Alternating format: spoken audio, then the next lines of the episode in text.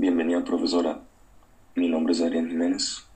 El mío Roberto Jiménez Fuentes. Y el mío Mariana Vega. Y en este podcast estaremos hablando sobre enlace químico número 2, específicamente geometría molecular e hibridación de orbitales atómicos.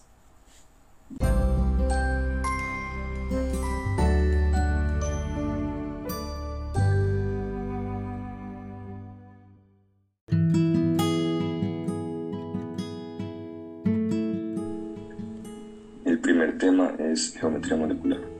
Adrián, ¿usted me podría decir qué es? Claro, es la disposición tridimensional de los átomos de una molécula y esta afecta sus propiedades físicas y químicas.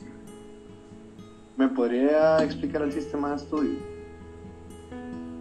Eh, sus siglas RPSV o modelo de repulsión de los pares electrónicos de la capa de valencia trata de explicar la distribución geométrica de los pares electrónicos que rodean al átomo central en términos de la repulsión electrostática.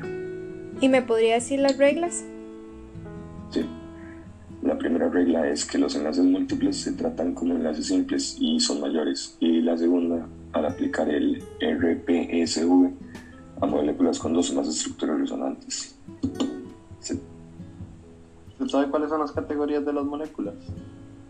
Sí, hay tres. Moléculas en las que el átomo central no tiene pares de electrones libres. Moléculas en las que el átomo central tiene uno o más pares libres de electrones. Eh, y la tercera, que geometría de moléculas con más de un átomo central. Seguidamente vamos a hablar sobre eh, momento dipolar. ¿Usted me podría decir qué es? Sí, claro. Es el producto de la carga, que se representa como una Q, por la longitud, que se representa como una R, entre las cargas.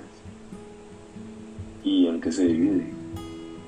Se divide en moléculas polares, que son moléculas diatómicas que contienen átomos de elementos distintos, em, y en moléculas no polares, que son moléculas que no presentan momento dipolar y contienen átomos del mismo elemento.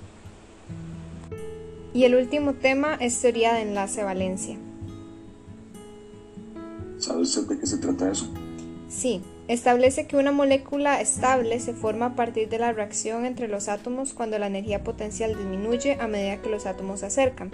De igual forma, una característica es que los electrones en una molécula ocupan orbitales atómicos de los átomos individuales.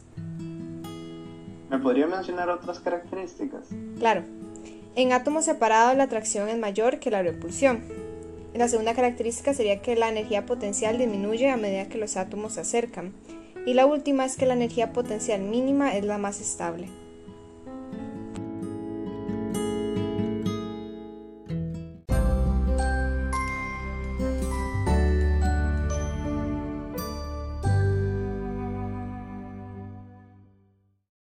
Y con esto estaríamos finalizando este podcast. Esperemos que les haya gustado. Y que hayan aprendido algo nuevo.